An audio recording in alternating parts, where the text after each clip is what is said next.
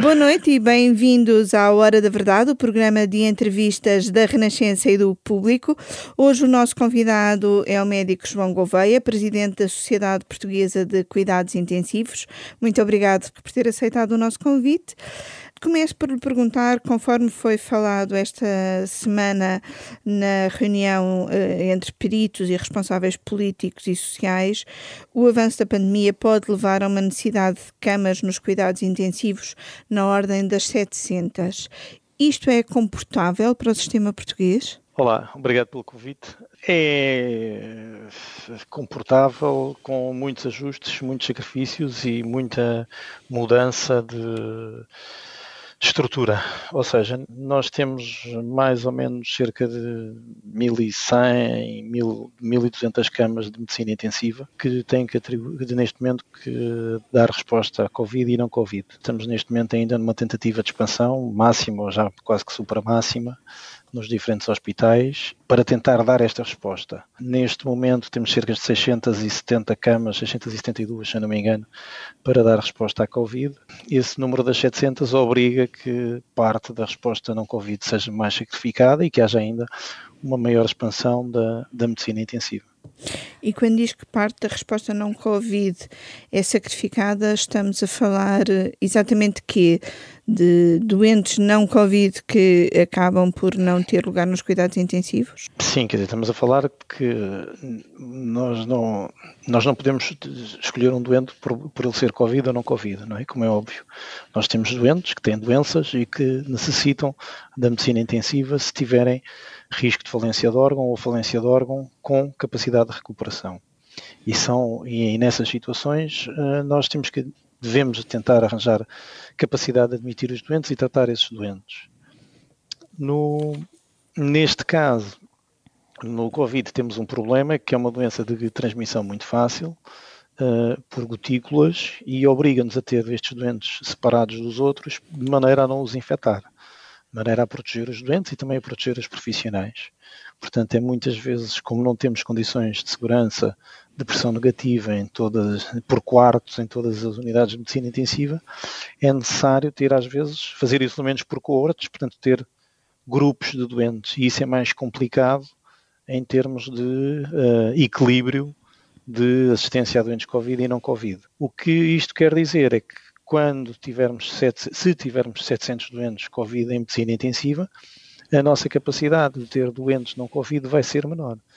Uh, mas com o parar da atividade, com o lockdown, o que nós assistimos uh, em março foi que há uma redução franca da procura também pelos outros doentes. Uh, que tem uma parte má, nós sabemos, já vimos, tivemos o, o, resultado disso, mas tem, mas há uma parte que é lógica, não é? Quer dizer, assim, há menos circulação, há menos acidentes, há menos trauma, há menos necessidade de medicina intensiva, por outro lado, se as pessoas estão eh, mais resguardadas, mais em casa, se usam máscara, estão mais protegidas, também à partida há menos eh, pneumonias, há menos gripes, eh, há menos a necessidade uh, da procura do serviço de, de, saúde e também menos necessidade de procura da medicina intensiva. Portanto, confia que o confinamento uh, vá reduzir uh, a pressão, mas a experiência que tem havido é que demora algum tempo a reduzir essa, essa pressão. quanto tempo é que acha que pode vir a, a demorar a, a reduzir a pressão no, nos cuidados intensivos? É assim, eh, não lhe consigo dizer uh, o tempo. As perspectivas que foram dadas, não me engano, pelo Manuel Carmo Gomes ontem, era de que uh, mesmo em fevereiro não conseguiríamos ter níveis pandémicos que nos deixassem algum descanso. É? Nós neste momento estamos com um recorde de casos em termos de média semanal e com um R superior a 1, portanto ainda numa fase de crescimento e com o número de casos que existe extraordinariamente preocupante. Nós vamos ter, por um lado, reduzir a capacidade de transmissão, portanto, reduzir o R e reduzir os números. Só depois de termos números muito mais baixos e R inferior a 1 é que eu acho que nós podemos começar a, a, ficar um bocadinho mais descansados. Em termos de cuidados intensivos, nós temos, ou de medicina intensiva, nós temos um problema Uh, estes doentes aparecem-nos uh, não na altura do diagnóstico, mas cerca de, de 10 dias, 7 dias, 10 dias depois do diagnóstico. Portanto, nós ainda estamos a viver agora o que aconteceu há 7, 10 dias em termos de diagnósticos, e são doentes que ficam mais tempo na medicina intensiva que um doente uh, normal. Portanto, nós vamos ter ainda mais doentes em medicina intensiva do que temos agora e vamos ter dificuldade em escoá-los uh, posteriormente. Desde... Portanto, eu diria, eu diria que antes de fins de fevereiro nós não teremos alívio da, da pressão na medicina intensiva. Mas comparado com, com o início da pandemia, março, abril, uh, os doentes em cuidados intensivos não estão agora menos dias? Não existe uma melhoria a esse nível? Existiu em determinada altura. Eu estou convencido que neste momento isso vai deixar de existir e vou-lhe explicar porquê. Nós tivemos inicialmente, e isto é uma percepção uh, individual, vale o que vale. Provavelmente, se calhar, uh, diferentes colegas meus em diferentes hospitais, em diferentes realidades, podem ter percepções diferentes. Uh, nós aprendemos a manejar melhor estes doentes de, lá, da primeira para a segunda vaga, tivemos de um medicamento que podia alterar de alguma maneira a história natural da doença, a dexametasona, e com isso nós conseguimos e conseguimos também perceber que havia doentes que nós conseguíamos ultrapassar sem necessidade, a, parte mais grave da doença, sem necessidade de ventilação mecânica invasiva. Com este, estas vantagens que nós tivemos, nós conseguimos reduzir o tempo de internamento de alguns dos doentes. O que é que aconteceu? Com este número tão grande de doentes, com a, a procura uh, muito grande da medicina intensiva, acaba por ficar na medicina intensiva apenas os doentes mais graves, aqueles que já não responderam ou responderam muito pouco à dexametasona, aqueles que necessitam, na verdade, de medicina de ventilação invasiva, e então acabamos por ter doentes mais graves, mais pesados e que naturalmente vão ter um tempo de internamento maior. E... Portanto, eu acho que tivemos uma fase em que conseguimos reduzir o tempo de internamento, mas provavelmente agora no final vamos voltar a ter um aumento. E, e tem mudado o também perfil... no aumento da mortalidade. Repare, neste momento também temos um aumento da mortalidade, provavelmente, do que tínhamos antes. E isto tem a ver, entre outras coisas, com as dificuldades de tratamento. Portanto, temos já temos muitos doentes, mais graves, e uh, dificilmente conseguimos acomodá-los nas melhores condições.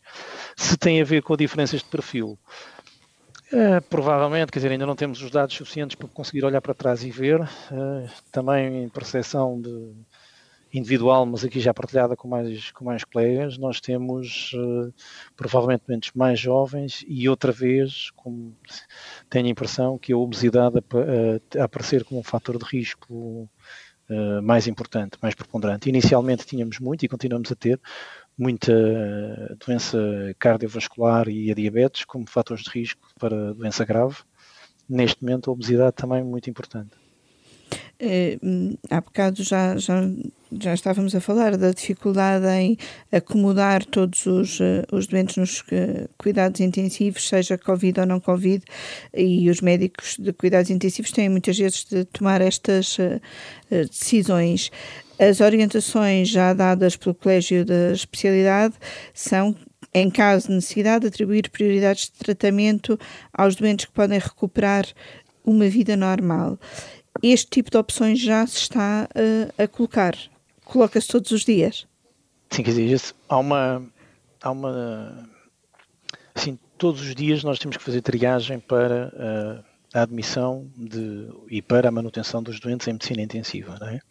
independentemente da pandemia. Em termos de medicina intensiva, nós fazemos escolhas diárias uh, de admissão, manutenção dos doentes para a medicina intensiva. Ou seja, o objetivo é tratar os doentes com falência de órgão ou risco disso, com capacidade de recuperação, portanto, com falência ou risco disso, mas uh, que se possa uh, reabilitar o doente para uh, uma vida normal, ou pelo menos para um patamar de vida muito semelhante àquilo que estava, com qualidade de vida. Isto é o nosso dia a dia, é, é, faz parte da, da medicina intensiva. O que acontece nestas situações em que nós temos uma procura que excede os recursos e, portanto, a capacidade de resposta, aqui que entramos numa situação de catástrofe, é que temos uma responsabilidade não só perante o doente individual, mas também perante uh, toda a comunidade e há uma necessidade de gestão equitativa dos recursos e de justiça distributiva. E isso obriga-nos a fazer um shift e não tratar o doente individualmente, mas pensar qual é o melhor uh, retorno dos recursos que, parcos que, que, existem. E nessa situação, o que, tem, o que se tem que fazer é exatamente escolher entre dois, três doentes que seja para o, o mesmo recurso, ver aquele que tem melhores hipóteses de, de beneficiar dele. E isso é, na prática, as recomendações da, da Ordem dos Médicos. É um princípio global, que é o princípio de gestão e de medicina de, medicina de catástrofe, mas que a Ordem, e bem, achou que se devia se recordar agora nesta situação. Em termos de medicina intensiva, a Sociedade Portuguesa de Cuidados Intensivos tem um documento que está preparado desde o início da, da pandemia, também com o apoio do, de alguns membros do colégio, uh, para publicar exatamente sobre uma das maneiras de operacionalizar esta triagem de catástrofe. Mas, portanto, esta triagem já está a ser feita deste, desta não, forma? Desta forma, uh, não está ainda uh, a ser feita de forma declarada, de forma aberta.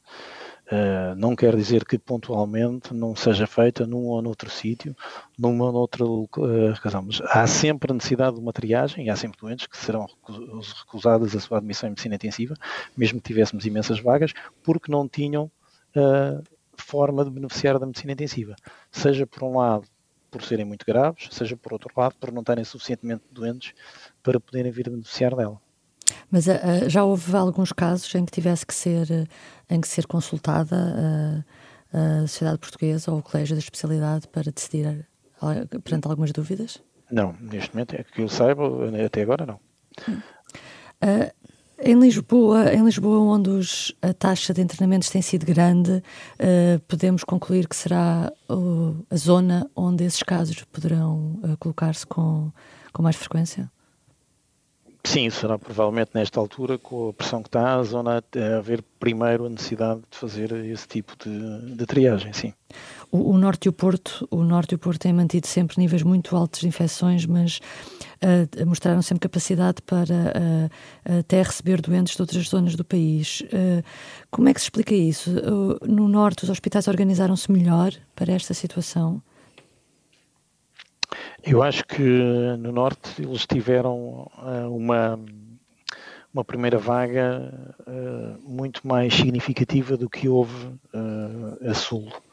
A Sul nós tivemos um planalto que eles não tiveram, mas eles tiveram um choque inicial superior, superior ao nosso e com isso acho que houve uma, uma capacidade de organização que, que foi logo necessária e que, e que aconteceu mais a sul. Não houve esse choque inicial, não houve essa necessidade imperiosa de aumentar logo, de escalar tanto uh, a capacidade de medicina intensiva. Uhum.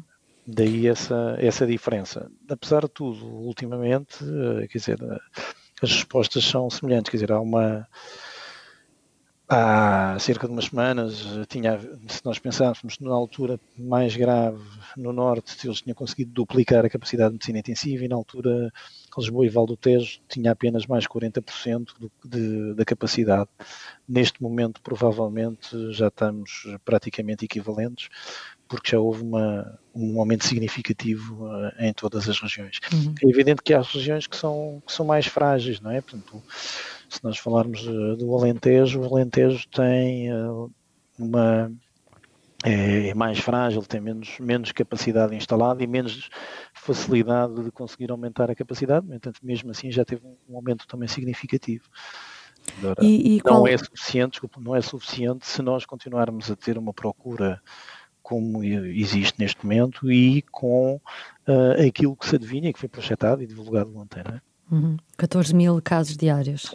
Exato. Sim. E o, o... faz-me lembrar uh, duas, duas uh, tiradas políticas selvas, quer dizer, é só fazer as contas, não é? se, nós tivermos, se nós tivermos 1% de doentes em medicina intensiva com 14 mil casos diários, é 140 casos por dia para 10 mil camas, em cerca de 7 dias mais ou menos nós temos as 10 mil camas esgotadas, só que neste momento já temos para aí 8 mil ocupadas, uhum. portanto. E qual é a capacidade? ainda não perceberam, não é? Uhum. E qual é a capacidade uh, dos cuidados intensivos dos hospitais privados? a capacidade dos, dos cuidados intensivos dos hospitais privados depende, não é? Dos, os maiores grupos têm uh, medicina intensiva com capacidade, até alguns com idoneidade e capacidade formativa, uh, e com condições de segurança para poderem ter uh, doentes e doentes de, de, eventualmente até doentes Covid. E neste momento sei que há acordos, nomeadamente no Norte no, e, na, e em LVT, para utilizarmos e para poder haver colaboração, e tem havido colaboração dos hospitais privados para receber estes doentes. Mas qual é a capacidade que está a ser usada, sabe, dos privados neste momento? Uh, não lhe sei dizer números exatos, mas uh, uh, diria que em Lisboa seria uma volta para aí de, não sei, talvez 40 camas e do Norte mais, não sei quantas são. A solução pode passar por os privados ajudarem mais nesta altura? na, em termos de intensivos?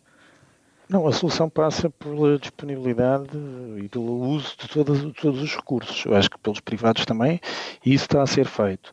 O que há é que os próprios privados também já têm uh, doentes e que uh, próprios do, do, do, próprio sistema privado e que também ocupam vagas. Uh, e nem todos os privados têm condições de segurança para poderem ter doentes Covid. Portanto, e nem, nem treino, nem pessoal para, para poder fazer. Eu acho, pessoalmente, acho que uh, a solução passa uh, por alguns dos privados com capacidade e que possam e queiram participarem no tratamento dos doentes Covid, estamos numa situação em que isso já poderá ser necessário e fará algum sentido, mas principalmente que uh, deveria ser, os, os, privados deveriam ser utilizados para uh, tratar, ajudar a tratar os doentes não Covid, de maneira que estes não sejam completamente esquecidos. Isto parece-me que, e isto existe, sei lá, sei que Santa Maria tem acordos com privados e estão a operar doentes uh, em privados. eu acho que isto é. Não vê é relutância por parte do Ministério da Saúde? para, não para essa opção? Não vejo relutância, assim, repare, eu, eu não tenho contactos nem uh, conhecimento de, dos casos, uh, e não, mas do que eu tenho, do que me é eh, perguntado, inquirido do ponto de vista técnico, não tenho visto relutância, é a única coisa que lhe posso dizer. Uhum. E, e, do outro ponto de vista, uh, faltam profissionais ou podem vir a faltar profissionais nos cuidados intensivos para fazer face a este aumento de 14 mil sim. casos diários e como é que isso poderá resolver? E pergunto, nomeadamente, se defende alguma requisição civil de profissionais do setor privado. Uh, é assim, uh, faltam profissionais, faltam, faltam profissionais já agora, sem ter os tais 14 mil casos diários. Uh, e não podemos esquecer que com 14 mil casos diários, já neste momento há muitos profissionais infectados, portanto, com 14 mil casos diários, muitos profissionais podem estar infectados, ou mais profissionais podem estar infectados e vão fazer falta nos seus locais de trabalho.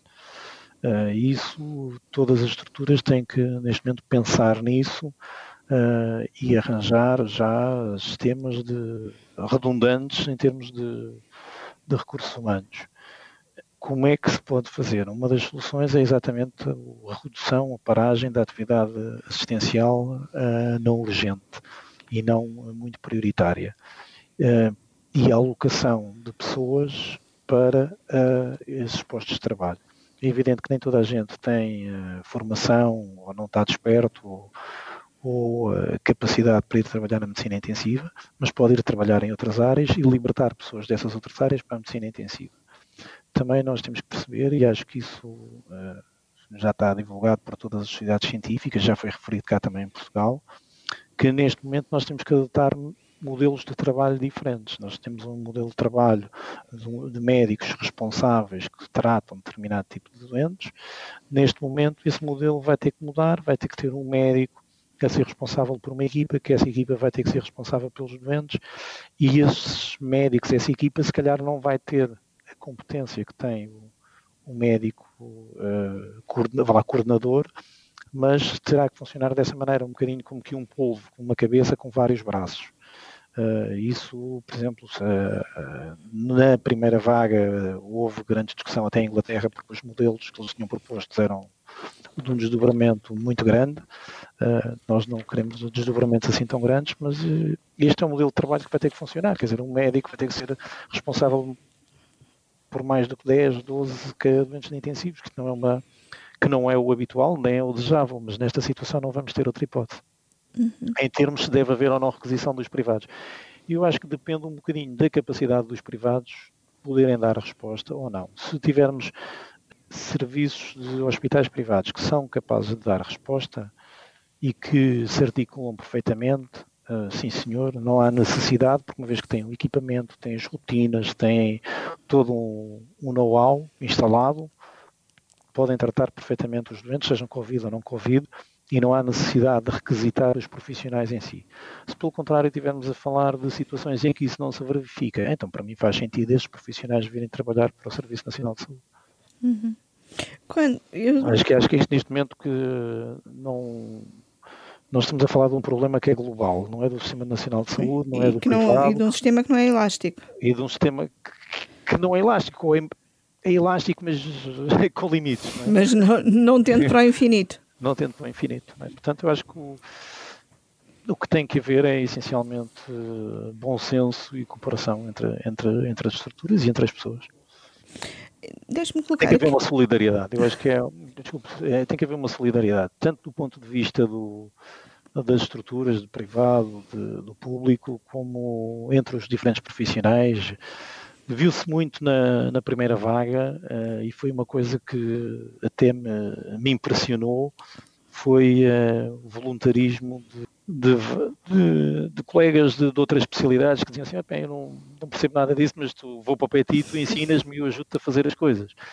Uh, neste momento, uh, as pessoas estão muito cansadas, já estamos todos fartos uh, desta, desta pandemia e infelizmente não se verifica a mesma solidariedade, o mesmo espírito.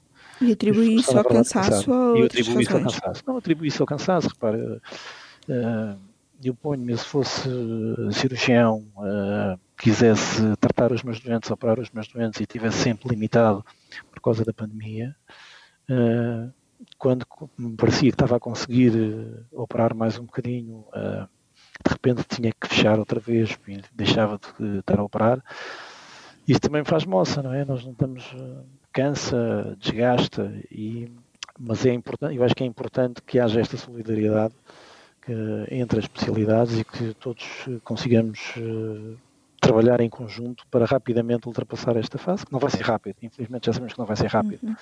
Eu acho que foi o, o, grande, o grande erro que nós fizemos mentalmente ou, ou, até afetivamente, uh, uh, que era pensar que tínhamos uma, um pico uh, muito grande em, em, fevereiro, março e depois que isto desaparecia, era o que todos nós queríamos que acontecesse, mas infelizmente não é isso que acontece. E o que provavelmente vai acontecer é que vamos viver com o Covid-19 para, para o resto das nossas vidas, provavelmente uh, a um nível da gripe endémico, mas neste momento ainda não, neste momento ainda com proporções muito mais, muito maiores.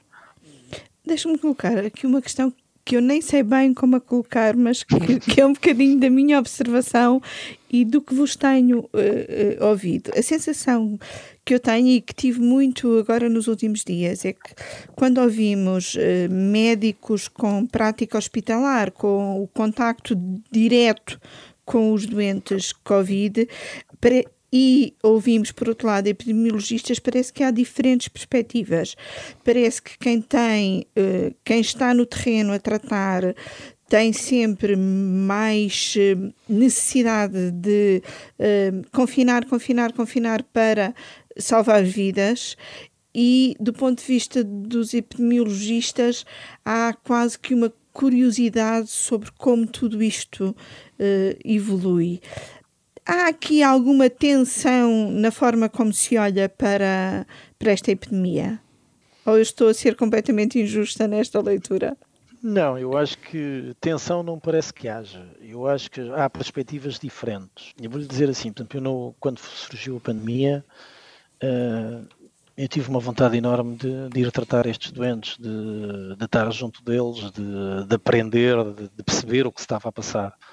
Uh, é uma é uma curiosidade mórbida, não é? Mas, uh, mas acho que é aquele bichinho científico de, de, de querer saber, de querer, de querer aprender, de poder fazer alguma coisa que acho que isso aconteceu-nos praticamente a todos, eh, de querer ir tratar estes doentes, de querer aprender, ver o que se passava.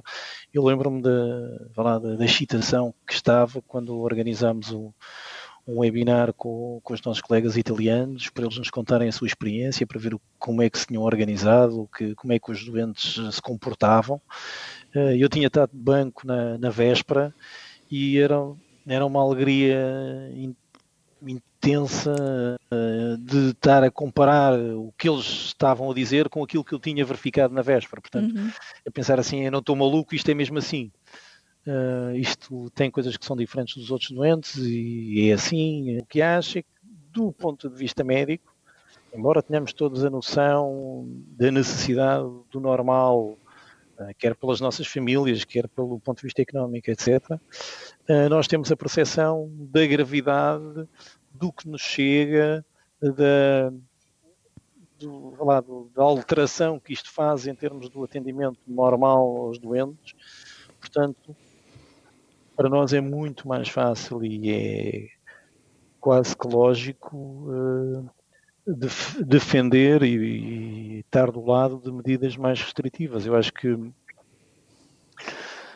quem trata estes doentes uh, percebe que não quer ter ninguém naquelas circunstâncias, quer dizer, tem que diminuir francamente os números para que aquilo não aconteça ou que possa tratar melhor ainda estes doentes. Uhum. Do lado dos epidemiologistas, eu acho que é um bocadinho tentar perceber quais são as medidas que são eficazes e, na verdade, repare, quando nós falamos, eles na verdade têm estudos e coisas que são extraordinárias. Hoje em dia consegue-se fazer relações eh, sei lá, entre a mobilidade pelo, pelo, lá, pelo rastreamento dos telemóveis ou até aos níveis de contágio, quer dizer nós conseguimos saber imensas coisas que há anos atrás era impossível saber. Uhum. Uh, começam a abrir ou a reabrir alguns hospitais uh, de campanha. Pode ser uma boa ajuda ou não serve de muito nesta situação? Eu acho que é difícil dizer se os hospitais de campanha servem ou não servem. Acho que os hospitais de campanha servem, principalmente para doentes de baixa gravidade. Uh, doentes que uh, alguns até provavelmente poderiam estar em casa se tivessem condições sociais uh, e habitacionais para estar, mas que infelizmente não, não, têm. Existem vários grupos a nível do, lá, do, dos doentes, sejam doentes Covid, sejam doentes não Covid, que infelizmente nós sabemos que estão demoram muito tempo no hospital por falta de condições eh, sociais para poderem ter alta. Uh, provavelmente estes hospitais de campanha serão bons para poder ter estes doentes, uh, de maneira a que se consiga ter os doentes mais graves nos hospitais já mais preparados. Também doentes sem problemas sociais, com doença, mas que necessitem de cuidados mínimos, que não necessitem de cuidados muito. Ou seja, podem ajudar a dar elasticidade aos hospitais. Exatamente, a dar elasticidade aos hospitais. Ah, Mas porque, não ajudam a criar lugares para cuidados intensivos. Ajudam indiretamente, porque assim, se eu, eu tenho. Eu, nós temos sempre, neste momento, estamos muito preocupados com os chamados bloqueios de, de entrada, não é? Com os bloqueios de acesso de não ter vagas para poder receber os doentes, não ter camas para poder receber os doentes. Se nós, uma das razões que nós podemos não ter vagas é porque não conseguimos transferir os doentes. Uh, e se isso pode acontecer por as enfermarias estarem demasiado cheias, sem capacidade de receber os doentes. Se nós conseguirmos esvaziar as enfermarias, temos mais facilidade de, de transferir os doentes, ter menos bloqueio de saída e, portanto, consequentemente, menos bloqueio de entrada. Isso foi um dos problemas, por exemplo, que aconteceu com os, do, com os fins de semana de Natal e fim do ano. Quer dizer, houve algum bloqueio de saída em alguns hospitais. Uhum. E os hospitais estão a conseguir funcionar em rede ou ainda não? Eh, os hospitais conseguem funcionar em alguma rede, cada vez mais dificilmente porque todos os hospitais estão a ficar saturados. Muito obrigada, Dr. João Gouveia, por esta entrevista. O Hora da Verdade volta numa edição especial este sábado com uma entrevista a Marcelo Rebelo de Sousa, candidato à presidência da República, uma entrevista com a qual terminamos o ciclo de entrevistas aos candidatos presidenciais e voltaremos também na próxima semana à hora habitual com outro convidado.